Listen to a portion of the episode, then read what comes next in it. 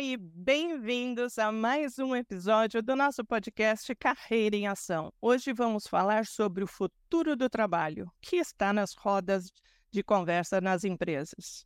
E para falar sobre esse tema, tenho o prazer de receber Tércio Vitor, especialista em alta performance e gestão de marketing, professor dos cursos de graduação e pós-graduação, palestrante, escritor, mentor e coach e CEO fundador da AAAT Consultoria e Treinamentos. Muitíssimo obrigada, Tércio, por estar hoje com a gente, dedicando o seu tempo e trocando e gerando reflexões sobre o mundo corporativo. Eu que agradeço, Denise, pela oportunidade de poder compartilhar um pouco do, do nosso conhecimento. Essa é a ideia, né? Conhecimento tem que estar tá para fora. É, conhecimento, o, conhecimento, o conhecimento e o afeto são duas coisas que, quanto mais você compartilha, mais você ganha. Exatamente. Compartilho demais essa ideia. É, estamos em constante mudança. O que vivemos hoje no mundo corporativo é bastante diferente do que se comparados à década de 80 e 90. Estamos falando aí de 30, 40 anos, não muito tempo. Vivemos algo inesperado, no, olhando para o passado, como a pandemia, e mostrou a muita gente que não temos controle sobre tudo. Isso foi em fevereiro de 2020. As empresas tiveram que rapidamente mudarem seu estilo de trabalho, colocando para o híbrido. Tecnologia acelerou ainda mais e hoje estamos vivendo aí uma transição pós-pandemia. Pense, não dá para se olhar, eu, eu começo essa, essa, nossa conversa, porque não dá para olhar para o futuro sem ver o nosso presente e olhar para o passado. Quais as principais tendências para o futuro do trabalho? Opa, bacana, boa pergunta. Inclusive, esse é assunto de um, de um artigo meu que foi publicado esta semana na revista e, e a Magazine, a qual sou articulista, onde eu trago cinco, das, digamos assim, das principais tendências básicas, né, emergentes, relacionadas ao futuro do trabalho. Vamos a ela rapidamente, então. É, a primeira delas é a automação e inteligência artificial. Na, na verdade, é, deixa de ser uma tendência, já é um processo irreversível e cada vez mais as empresas estão adotando essa prática e essa metodologia e as ferramentas. Depois nós temos a questão do, do trabalho remoto e híbrido. Você citou aí que foi bastante intensificado com o advento aí da pandemia da Covid-19. E as empresas é, é, tiveram, a, a penas, que se ajustar dentro dessa, dessa nova metodologia de trabalho e que traz benefícios e desafios para os dois lados, né? Depois nós temos é, a questão da, das competências para o século XXI, das habilidades né, para o século XXI, e é também não é muito novo assim. Eu me lembro que no início dos anos 2000, eu fazia consultoria para alguns players no mercado de educação. E lá a gente já, já tinha estudado é, essas tendências para a educação do século XXI proposta pela Unesco, já lá no início dos anos 2000. E são, depois eu posso elencar algumas delas, né? E também nós temos a questão da sustentabilidade da ética. E hoje está é, tá muito em alta, é, olhando numa perspectiva mercadológica, né? As empresas elas precisam é, fazer uma comunicação não só verticalizada, mas, sobretudo, horizontalizada, mostrando as suas práticas e as suas preocupações e as suas crenças no tocante ao meio ambiente, no tocante ao social e no tocante à governança corporativa. Nós temos aí o ISD no inglês e ESG no português, que é o indicador. Então, hoje as empresas precisam para poder se conectar melhor com os consumidores é, e para poder colocar suas ações na bolsa de valores ou para poder receber um aporte de capital tanto aqui dentro quanto fora do país, precisam mostrar indicadores de ESG. Isso está muito dentro da linha da sustentabilidade ética. E temos também a questão, por fim, aqui da tem, tendência, é a questão do, do, do envelhecimento da população. Isso, embora o Brasil esteja inserido dentro de um continente novo, comparativamente aos demais, mas a nossa população também está envelhecendo. Eu sou de uma geração em que a média de filhos por família era seis filhos. Hoje, atualmente, é 1,7, menos de dois filhos por família. E você navegou aí por esses cinco principais aspectos que está muito em voga no mercado. Vamos abordar o que mais tem assustado aí e não só os profissionais, como a população em geral, que é a inteligência artificial. Ontem eu participei de um workshop pela FENAC que fala sobre também as carreiras e a sua é, expectativa. É, e uma especialista de recursos humanos comentou que a inteligência artificial tem os seus benefícios. Por exemplo, recrutamento mais ágil sem descartar a candidatura.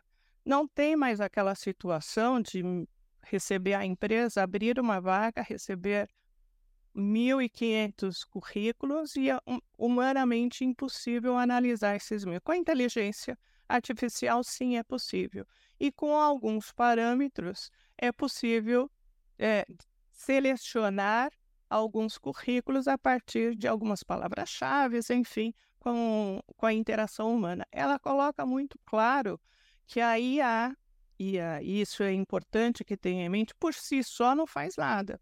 É necessário ter a interação humana para pensar nas diversas situações que ele deve responder. E a automação está criando novas oportunidades relacionadas à criação, manutenção e supervisão em, de sistemas automatizados. Falando sobre essas oportunidades e desmistificando que a inteligência artificial vai substituir os empregos, é claro que muitos empregos vão ser automatizados, mas não esqueça da necessidade humana. Falando sobre essas oportunidades, quais são, desde o seu ponto de vista, que podemos aqui elencar, que as pessoas é, podem se atentar e chegar à frente primeiro? A gente deve partir do pressuposto que a inteligência artificial ela é desenvolvida por um humano. Né? Então, ela nunca vai substituir o humano. Alguns estudiosos dessa, dessa área são renomados é, escritores, pesquisadores, palestrantes brasileiros e fora do Brasil, eles apontam que a última fronteira da inteligência artificial é o senso crítico. Então, aí eu já aponto isso como um desafio e uma oportunidade para nós, né? A desenvolver o senso crítico. E isso também entra em uma das habilidades sugeridas aí para o século XXI, pensamento crítico. Então, como você falou, a inteligência artificial ela é muito eficaz, ela agiliza processos, ela dá inteligência aos processos, ela dá produtividade aos processos, mas precisa saber conversar com ela. Então, a, a, mais do que nunca, o ser humano que vai fazer uso dessa ferramenta tem que saber perguntar. Aliás, saber perguntar é um atributo ou uma ferramenta ou uma técnica milenar e que está muito em alta hoje com o uso da inteligência artificial. Você consegue muitas coisas com ela se você souber perguntar. Se você não souber perguntar, você vai ficar brincando com ela e não vai chegar a lugar nenhum. Então, hoje, mais do que nunca, ela traz sim desafios, possibilidades e oportunidades. E, é, do ponto de vista do trabalhador, Quanto mais eu me requalificar e me educar sobre o uso dessa ferramenta, eu largo na frente. Agora, o pensamento crítico é uma habilidade que pode ser desenvolvida. No mundo corporativo, existem profissionais que têm ainda, enfrentam ainda o um medo do julgamento da outra pessoa em fazer determinado questionamento. Essas pessoas perdem posicionamento nas suas carreiras Então, uma das formas de você é, trabalhar essa habilidade é, primeiro, se reconhecer que essa habilidade não está exatamente desenvolvida em você, não sei se você compartilha isso, e começar a atuar com, numa discussão, levantar temas para gerar novas perspectivas de novas visões e, e movimentar criação, né, criatividade, quer dizer, uma série de habilidades aí envolvida com um pensamento crítico, que é inicialmente saber perguntar. Antes de saber perguntar, é preciso analisar o contexto para saber o que vai perguntar para fazer sentido. Mas é importantíssimo a pessoa reconhecer que é, essa habilidade precisa e pode ser desenvolvida. Alguma sugestão mais para quem é um pouco é, ou que se identifica com a, a deficiência dessa habilidade? Aí entram alguns fatores, como autoconfiança, né? É, e também as questões é, ligadas a, a, traumas, fobias e frustrações do passado. Sim. Tudo ligado a mindset, né? Tudo. Nós, eu, eu sugiro um livro, inclusive, da é, estudiosa e pesquisadora de Stanford, Carol Dweck, onde ela traz um livro que é, é, tem rodado o mundo aí, aqui no Brasil é muito lido por, pelos líderes, que é o Mindset para a nova psicologia para o, o, o sucesso, né? Ele aborda dois tipos de pensamento, o fixo e o de crescimento. Todos nós temos os dois, e às vezes há uma variação ao longo do dia. O melhor dos mundos é que a gente vá deixando cada vez mais de lado o pensamento fixo e nos adentrando mais ao pensamento do crescimento, porque isso está inserido dentro de uma das habilidades do século XXI, o aprender a aprender. Eu preciso estar aberto a aprender algo novo todos os dias. E para isso eu tenho que ter um mindset de crescimento. Então, parte pra, da liderança precisa é, assimilar isso, né? Para depois poder ajudar os seus liderados. Por exemplo, inovação é uma palavra-chave no meio corporativo. E é uma competência também. É, muitos pensam que inovação é algo novo. Algo, uma palavra que define inovação é novidade. E não é. A novidade ela está implícita na inovação. Mas uma palavra que melhor define inovação é mudança. E faz todo sentido, porque para o velho sair, para o novo chegar, o velho precisa sair. E esse processo nós chamamos de mudança. E aonde começa essa mudança? Onde começa a inovação? Começa na nossa mente, na nossa maneira de pensar. Então precisa haver uma disposição, tanto de liderados quanto de líderes, tanto de empregador quanto de empregado, para essa mudança de mindset. E esse livro traz uma ajuda, uma contribuição bastante significativa. E isso não é de agora, não, viu? Embora a ciência esteja nos ajudando nessa direção, mas eu vou para aqueles que são um pouco desenvolvem um pouco a espiritualidade, eu vou voltar lá nos anos é, 57 depois de Cristo, quando o apóstolo Paulo ele escreve para os romanos. O Império Romano naquela época era o império onde dominava tudo e todos. E o, o, o apóstolo Paulo escreve no ano 57 depois de Cristo, ele escreve para os romanos no capítulo 12, no versículo 2. Ele diz assim: não vos conformeis com este século. O inconsciente coletivo não, não, não acompanha a manada, mas buscai uma transformação pela renovação da vossa mente. Então a gente só se transforma através de uma renovação da mente. Se a mente está fixa, a gente não aprende nada. A gente não está aberto ao novo, que é uma das é, é, dos desafios dessa nova tendência em, em relação aos skills, às habilidades, né, para o século 21. Sempre lembrando que essas habilidades, elas não são, é, é, é, a maior parte delas não estão ligadas às competências técnicas, mas às competências comportamentais, ou socioambientais, ou soft skill, como queiram chamar. Que entra aí a criatividade, entra a, o aprender a aprender, é, a educação continuada, né? Entra a, a, a comunicação, entra o mindset para o crescimento, entra a inovação, entre uma série de habilidades que hoje são muito presentes é, e muito necessárias no mundo corporativo. E são competências exigidas aí do século XXI. Você citou sobre o aprender algo novo. Nesse workshop da FENAC, ontem, é, o especialista cita que é, acabou aquela ideia da pessoa aprender ou focar no aprendizado, no aprendizado somente da sua área de atuação. Ele precisa ampliar essa, esse conhecimento e conseguir navegar em diversas áreas, para não só se relacionar, mas como abrir a sua mente também. E aqui, até aqui, e nós só estamos começando, já citamos várias competências que são competências é, para o profissional de carreira, um profissional é, é, bem sucedido.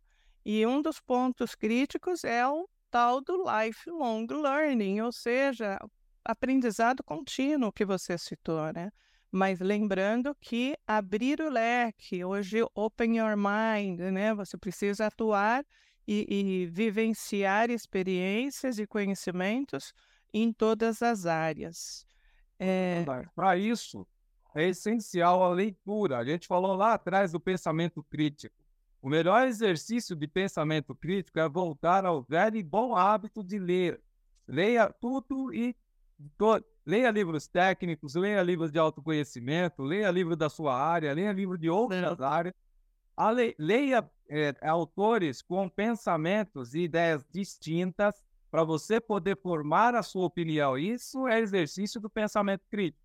Eu, como economista comportamental, lá no início dos anos 90, eu tinha que ler Karl Marx e tinha que ler Adam Smith. São duas linhas de pensamento econômico totalmente distintas, mas isso me ajudava a formar a minha opinião e ter o meu pensamento crítico em relação a dois modelos é, é, é, sociais que a gente vive e que viveu e que o mundo é, sempre aspira, né? Que é o, o, capitalismo que a gente vive e o socialismo, né? E hoje, eu, eu, eu lendo a sociologia, eu consigo entender, por exemplo, de que o capitalismo é o melhor forma, o melhor sistema para gerar riqueza, mas não sabe distribuir. O socialismo é o melhor sistema para distribuir riqueza, mas não sabe criar. Então, a junção desses dois é que dá o melhor dos mundos. Um aprende para o outro a, a, a gerar e distribuir. Total. Agora, falando sobre o trabalho remoto que veio aqui fortemente com a Covid, pós-pandemia, se tornou híbrido, né? Parte na sua casa, parte na empresa, as empresas tiveram que se acomodar e os colaboradores também. Quais os principais desafios, desde o seu ponto de vista, e benefícios que as empresas e os profissionais enfrentam na redefinição dos espaços de trabalho e na gestão do, da colaboração à distância? Porque existem ainda muitos mitos sobre a confiança, se a pessoa está trabalhando, de que forma está trabalhando, enfim, como é que está essa, essa colaboração à distância pós-pandemia? Então, eu, eu, ela trouxe de fato vários desafios e benefícios para os dois lados, muitos benefícios, né? Do lado da empresa, por exemplo, é, as empresas hoje estão acostumadas, estão inseridas dentro desse contexto e, da minha percepção, é um processo irreversível também. Mas é, é, foi ajuda de tudo quanto é lado. Gente, as empresas tiveram ajuda em agilidade de processos, inteligência de processos, é, redução de custos. Quantas empresas abriram logo seus espaços na Faria Lima a preço de ouro? Sim. Né? Para poder o funcionário estar tá produzindo em casa. Existia um problema muito sério na liderança, existe ainda hoje, mas com menor intensidade, graças a esse trabalho híbrido e, e remoto, é, um problema muito crônico na liderança era a delegação. E os líderes, de uma forma forçosa ou não, aprenderam a delegar, porque você não consegue ficar controlando a pessoa à distância o tempo inteiro, não é? Então você tem que usar agora técnicas, né, de confia e confere, confia e confere. E isso vai aprendendo a delegar. Então, para os líderes, para as empresas, foram muito bons nesse sentido.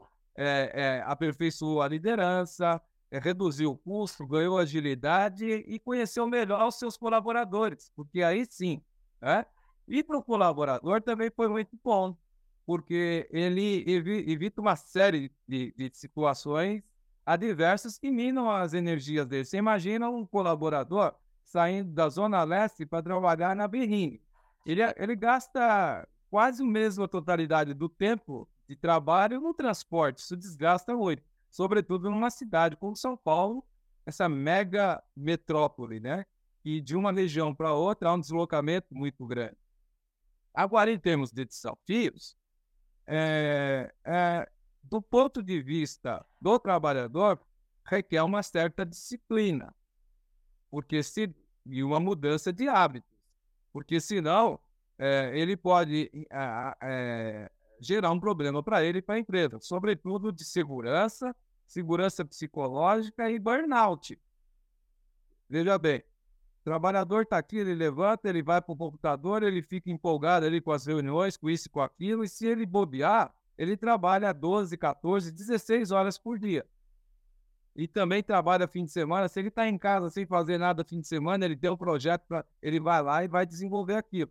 E quando ele não se dá conta, o burnout pega. E com o burnout, tem os problemas de saúde mental.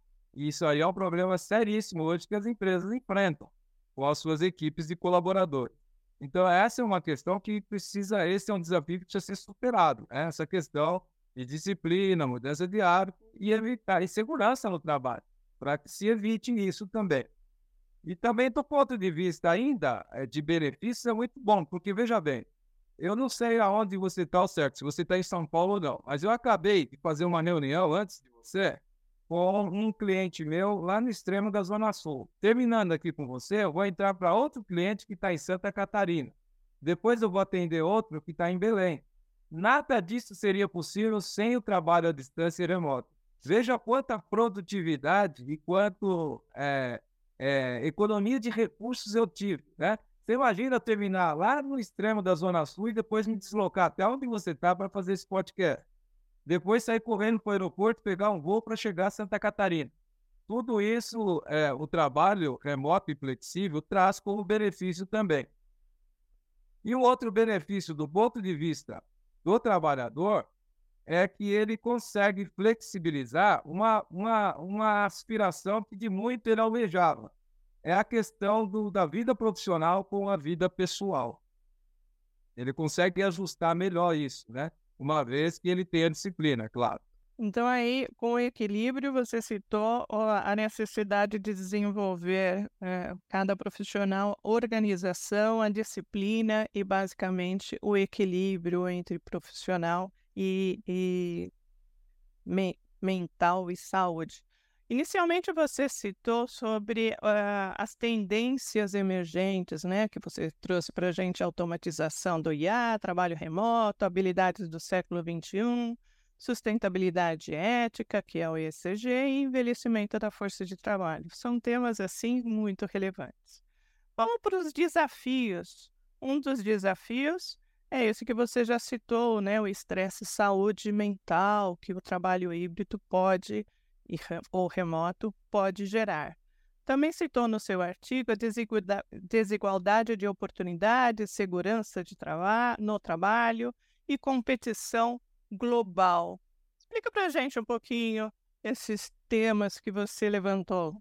Começando pelo último, a questão da competição global é que as empresas hoje, independente do tamanho delas, elas estão inseridas num contexto global, né, de globalização.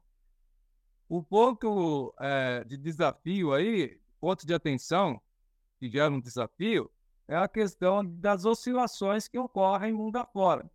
E dependendo dessas oscilações e da estrutura da empresa, ela pode prejudicar a sua força de trabalho. Né? Então, esse é um ponto de atenção. É, num primeiro momento, fica aquele, sobretudo quem tem um mindset mais fixo, né? E agora? acabou meu espaço, ser demitido, o que, que eu vou fazer? Não. Existe aí o desafio da requalificação. E o nome é, requalificação e educação é o nome do jogo. Ela deixa de é, algumas funções deixam de existir, ou melhor, eu não diria deixam de existir. Elas ganham inteligência nos processos, agilidade e produtividade, mas não necessariamente aquela aquela função deixa de existir.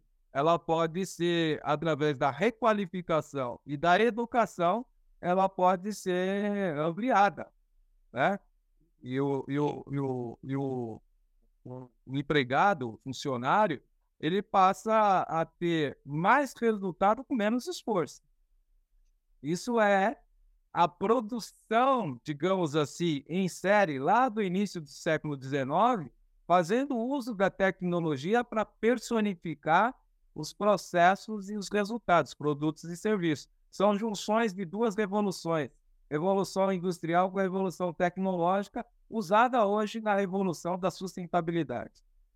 E tem a segurança no trabalho, né, que você coloca com aumento remoto. Teve muita gente que procurou o que fazer durante o período da pandemia para fazer o seu prato girar, né? Senão a gente não sabe o que vai acontecer e, e as pessoas tiveram que se reinventar. Existem muitas, é, muitos trabalhadores hoje e ele precisa de uma certa segurança, uma certa proteção naquilo que ele faz. E isso envolve a parte dos, das empresas, né, que contrata essa mão de obra, os empregadores. E isso é um desafio por parte do trabalhador. Ele precisa dessa segurança e dessa proteção. Tem até um nome técnico para isso, mas não quero ficar falando aqui. Sabe, vamos ser mais simples com os nossos ouvintes. Uhum. Mas o, o ponto de desafio, de atenção aí é a segurança e a proteção dele dentro disso que ele se reinventou para fazer e hoje tem dado, tem gerado resultado para as empresas, que é em termos de, ser, de prestação de serviços, de produtos, etc. Mas isso precisa ter uma certa proteção e uma certa segurança para esse trabalhador ou microempreendedor. Agora, falando sobre oportunidades também, nós temos aí oportunidades do do ensino remoto, não só do trabalho remoto, quanto ao ensino remoto, que dentro do ponto de vista de, de algumas pessoas é positivo, outros não. Pró e o contra, né? Num, num relacionamento, no ensino à distância, por exemplo, você perde a interação física com as pessoas e a possibilidade de maior troca de ideias é, com a distância isso fica bem prejudicado. Mas nós temos aí o, o, programa de ensino e treinamentos que deveriam estar acompanhando a mesma evolução e as mesmas mudanças que é, o mercado profissional está tendo. Você acha, e você citou até o, o que foi estabelecido pela Unesco para ter essa preocupação já nessa grade de ensino. O que, que hoje as escolas eh, e cursos preparatórios estão se preparando, de que forma estão se preparando para esse para colaborar no ambiente de trabalho em constante evolução?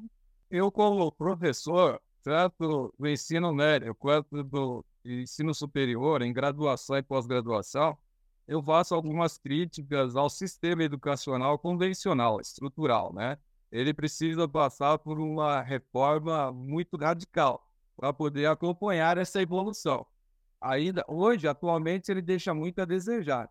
Algumas empresas, elas já perceberam isso há algum tempo, inclusive elas estão criando dentro das suas próprias plantas, elas estão criando a, a, a universidade corporativa para desenvolver e treinar a sua força de trabalho, porque já não dá para ficar esperando mais o sistema tradicional. Isso está chegando, está funilando cada vez mais. E gera um gap nesse mercado, né? Gera uma brecha muito grande, uma lacuna. E alguns empreendedores também estão percebendo isso, estão criando cursos mais rápidos que possam qualificar essa mão de obra mais rápido. Hoje, a tendência é para esses cursos. Quando a gente fala de requalificação e de educação, há tendência muito forte para esses cursos rápidos, não mais cursos demorados, muitos teóricos, mas cursos mais práticos, né? Que possam qualificar, requalificar e educar essa mão de obra para a demanda e essa evolução do mercado de trabalho. E quando você fala do à distância e do híbrido, né? Tanto na educação quanto no mundo corporativo, uma coisa muito importante é isso mesmo. Por isso que eu acho que o remoto com o híbrido é o melhor dos mundos. Se você fica só no remoto, você gera um distanciamento do humano, do pessoal, do presencial. Isso pode afetar a saúde emocional e mental. Se você tem esse híbrido, você dá esse equilíbrio. Você fica ali três dias, quatro, dois, três dias no é, remoto e um dia, dois por semana você tem o presencial para te dar esse calor humano, esse é, isso que a gente gosta enquanto ser humano, né, de conviver com a sociedade. Principalmente o brasileiro, né, que gosta do tete a tete. Agora, nós temos aí um, um ponto bastante em voga, a parte da tecnologia, que é a longevidade. Estamos vivendo mais, graças a Deus e graças à ciência e toda a evolução que temos tido aí aos longos dos anos. É, frente ao envelhecimento da população, existe também o envelhecimento da força de trabalho, porque as pessoas vivem mais e querem continuar atuantes e têm energia para isso. Quais são as soluções, diria que inovadoras, inovadoras, sendo implementadas para requalificar e reintegrar os trabalhadores mais velhos e criar uma dinâmica, principalmente criar essa dinâmica saudável no mercado de trabalho, porque hoje vemos empresas com três, quatro gerações no mesmo ambiente.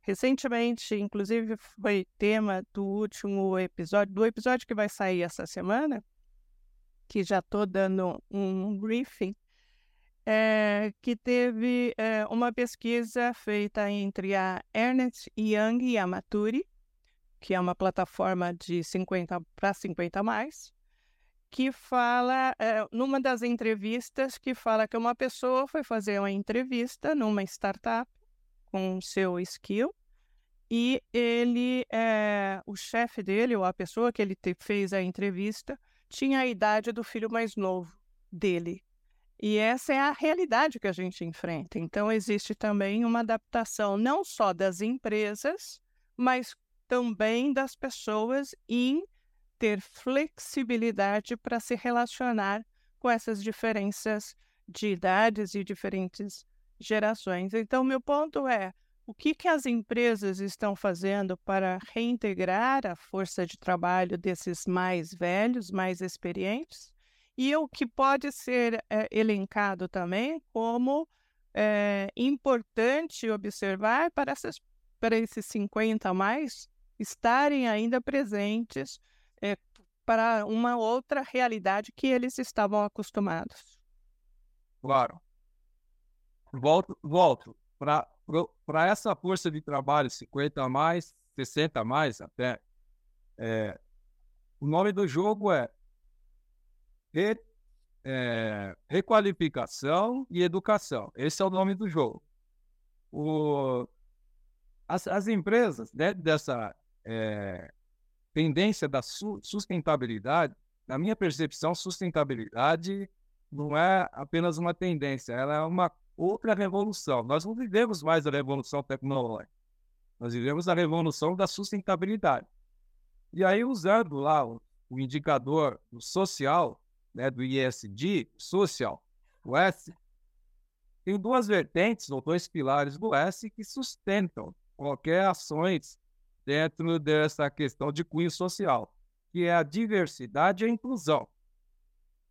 Então, quando a gente fala de diversidade e inclusão, a gente está derrubando muitos mitos do passado, muitos preconceitos, muita coisa ruim que existia. E as empresas precisam fazer isso. Não porque elas são boa, boazinhas, mas é porque é uma exigência do mercado. E o mercado, ele tem uma dinâmica muito forte e ele é implacável e cruel. Ou você se ajusta a essa dinâmica, ou você está fora dele. Então, qual é a dinâmica do mercado hoje? Para você se conectar com seus é, consumidores, seu público-alvo, para você fazer negócios, buscar parcerias, e etc., você tem que ter indicadores de SD. Então, você tem que ter. Tem empresas que tem, abre né, é, oportunidades agora, fim de ano, início de ano, para trainees, por exemplo, é, recém-formado em qualquer área, que são de pele negra, é, são é, só mulheres, são LGBT, outros 50 a mais, outros 60 a mais. Elas têm, elas têm, ela tem uma meta, uma cota dentro da meta que elas precisam apresentar dentro dessa política de ISD, é? Então elas fazem isso porque são obrigadas a fazer, sobretudo essas grandes, não é? Sim. Agora, do ponto de vista do trabalhador, é, eu falo com muita satisfação que o maior ativo que tem hoje é o conhecimento. É o maior ativo. Então, alguém já disse, é, aquilo que eu ainda não tenho é resultado do conhecimento que eu ainda não tive. Então, você é ignorante para qualquer assunto até chegar ao conhecimento. Chegou, deixa de ser ignorante. Então, o conhecimento é o ativo mais valioso hoje em negócios, na carreira, no trabalho, em qualquer área da vida. Uma pessoa, um trabalhador, 50 a mais ou 60 a mais, há de se supor que ele tem uma jornada de vida pessoal e profissional muito longa, muito extensa. Ele tem uma história de vida para contar. E ele pode pegar todo esse conhecimento adquirido nessa jornada e pode se tornar um empreendedor ele pode for, for, formatar esse conhecimento é, dentro de um produto ou um serviço e se tornar um grande empreendedor. Ou pode, inclusive, dentro das empresas, as empresas estão abrindo espaço para essa geração 50 a mais, 60 a mais, para contratá-lo, inclusive, incluí-lo no seu corpo de conselheiros, de consultores e conselheiros.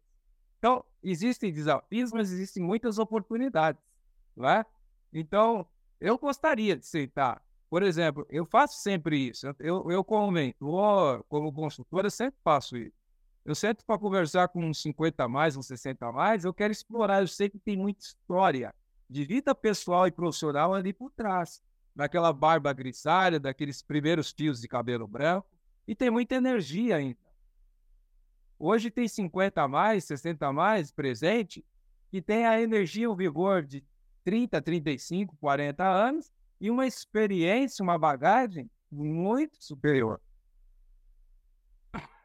Então, para mentoria, para consultoria, para instrutor, para facilitador, para professor, para consultor e até para conselheiro, são grandes oportunidades e possibilidades para essa geração que está envelhecendo, entre elas. E aí fica a dica anterior que você trouxe, né, da Carol Dweck, do Mindset, eu acho que é direcionado para essa nova forma de você pensar e enxergar a realidade, né? Estamos aí com tantas mudanças e quem vem com bagagem e essa experiência grande e com essa visão do passado precisa ter olhos para ver como está o presente e que direção está indo esse futuro. Fica aí a, a dica. É, é, um, é um caminho sem volta. Que bom que chegamos até aqui. E é um assunto que eu vejo, a longevidade, que me interessa bastante, a maturidade, que me interessa bastante. Tenho feito parte aí de rodas de conversa. E, e que bom que tem vários movimentos positivos para é, conscientizar não só as pessoas profissionais, mas também as, principalmente as empresas, para receberem e aproveitarem todo esse conhecimento que você comentou aí anteriormente. Esse assunto nosso vai ter que ficar para vários episódios mais para frente, porque é, falar sobre o futuro do trabalho, Tércio, é, fala, é navegar em várias áreas. E olha, nós falamos sobre competências, skill técnico, eh, soft skill, habilidades, ensino é, e muito mais. E é muito amplo isso, e, e que bom estar presente em várias rodas de conversas, não só no podcast, e que bom que temos hoje a possibilidade de termos voz, nós pessoas simples, mas com muito conhecimento, né, Tércio? Que bom. Mas antes. Bom, eu, eu, inclusive, nós nem chegamos a falar de algumas competências técnicas que eh, foi muito é, rejeitada no passado e que hoje é, se faz muito necessária em qualquer área do saber, em qualquer profissão, que é o marketing à venda. Qualquer profissional precisa aprender a, o marketing enquanto uma filosofia empresarial, enquanto um, um processo gerencial sistêmico para poder fazer a integração com as principais áreas-chave da empresa. E todo profissional precisa entender de vendas, processos de venda, para poder aprender a vender suas ideias, vender é, seus produtos e serviços, e, e, e principalmente no cunho do empreendedorismo, né? E hoje no digital, a gente encontra muitos conceitos distorcidos nessa área. Então, é, um, uma das profissões dos cursos que devem ganhar bastante é, busca, aderência nessa, nessa, nessa evolução do mercado de trabalho é o marketing enquanto filosofia empresarial. E vendas também. Hoje você vê é, é, eh, advogados, médicos, dentistas, nutricionistas, professor de educação física, todas as áreas aprendendo venda para poder dar vazão aos seus produtos e serviços. Totalmente, totalmente. E a empresa que não tiver olhos para isso acaba ficando é, um pouco longe do mercado do que se pede hoje em dia. Estamos chegando ao final, é, mas é, ó, já está apontado aqui marketing com foco em vendas, já está, e eu sei que a sua área de especialização e atuação no mundo acadêmico, né? Você dá aula sobre isso também. Mas antes disso. Se você quiser, se você quiser marcar um novo encontro para a gente falar sobre o marketing do bem-estar, olha, marketing do bem-estar. Está anotado. Vocês vão ouvir falar sobre Tércio Vitor. Vitor, é, antes da gente encerrar, eu peço para o convidado é, trazer o, a parte de todas as dicas que foram dadas ao longo da nossa conversa, uma dica especial para os ouvintes anotarem, é, ou aquele que fizer sentido. Pode ser um livro, um filme, uma reflexão, uma frase, o que você trouxer é muito bem-vindo. Então vamos lá, pessoal, vamos à dica do dia.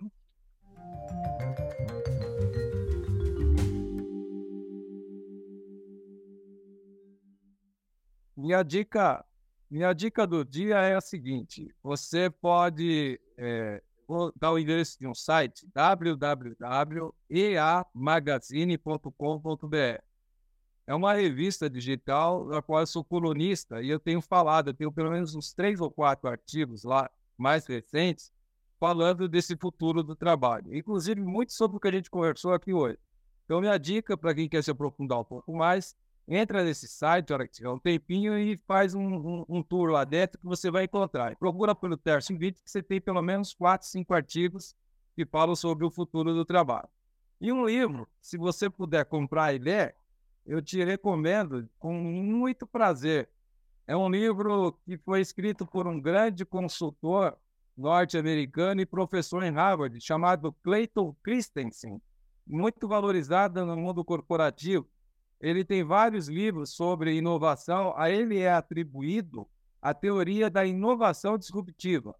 E ele, ele aponta em um livro chamado DNA Inovador, ele aponta as cinco habilidades necessárias para o futuro do trabalho em termos de inovação disruptiva. Então anote aí, se puder ler esse livro é muito bom. DNA do Inovador. O autor é Clayton Christensen. Eu vou deixar também escrito na descrição do nosso episódio. E, Vitor, eu quero, ou Tércio, você tem dois nomes.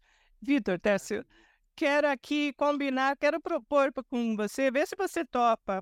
É, você é mentor, inclusive da mesma, uma das mesmas instituições que eu também faço parte, e damos mentoria para profissionais que querem aí é, crescer nas suas carreiras. Vamos para um desafio. O que, que você acha da gente propor aqui para as cinco primeiras pessoas que escreverem no episódio, pode ser YouTube, pode ser nas plataformas de áudio, escrever eu quero, terá uma hora de mentoria com você, comigo. O que, que você acha da gente fazer esse desafio? Topa? Bom, se o, o, as pessoas que nos prestigiarem com, ah, com esse ouvindo, né, esse nosso podcast, e se elas gostaram do assunto, querem se aprofundar mais nesse assunto, eu me disponho a propor, a propor uma hora bônus de mentoria comigo. E aí eh, deixo meu WhatsApp, a pessoa entra em contato, é, os cinco primeiros né, que escreverem eu quero, eles podem entrar em contato pelo WhatsApp e nós vamos marcar é, essa mentoria. Terá comigo, à distância, né, online, é, gratuita, totalmente gratuita. Ele pode perguntar o que ele quiser relacionado ao tema que, e o assunto que ele ouviu aqui hoje. Fechadíssimo. E eu também abro aí essa, essas, essa campanha que nós estamos fazendo para essa mentoria aí que a gente pode exercer e fazer um pouco de diferença na vida das pessoas. Muito obrigada, Tércio, pela sua presença, pela troca de informações, por esse momento tão gostoso que é bater esse papo nesse tema tão relevante. Eu que agradeço a oportunidade, isso faz parte do meu propósito, então todos os meios que eu encontro para tangibilizar e operacionalizar meu propósito, eu fico bastante feliz em realizar. Obrigado por essa oportunidade. E assim chegamos ao fim desse incrível episódio. Espero que essa conversa tenha gerado insights e feito você refletir sobre o tema. Se você gostou desse episódio, não deixe de compartilhar com seus amigos e ativar o sininho para acompanhar os próximos temas. Obrigado por acompanhar o canal e nos vemos na próxima semana. Para você que quer ter a mentoria com a gente, não esquece, só escrever eu quero, eu vou lançar a enquete Inclusive, você pode responder as cinco primeiras pessoas. Nós vamos compartilhar essa mentoria aí com o Tércio e comigo, separadamente, para é, colaborar com você na sua jornada profissional. Até o próximo episódio e não deixe de agradecer a sua vida. Forte abraço!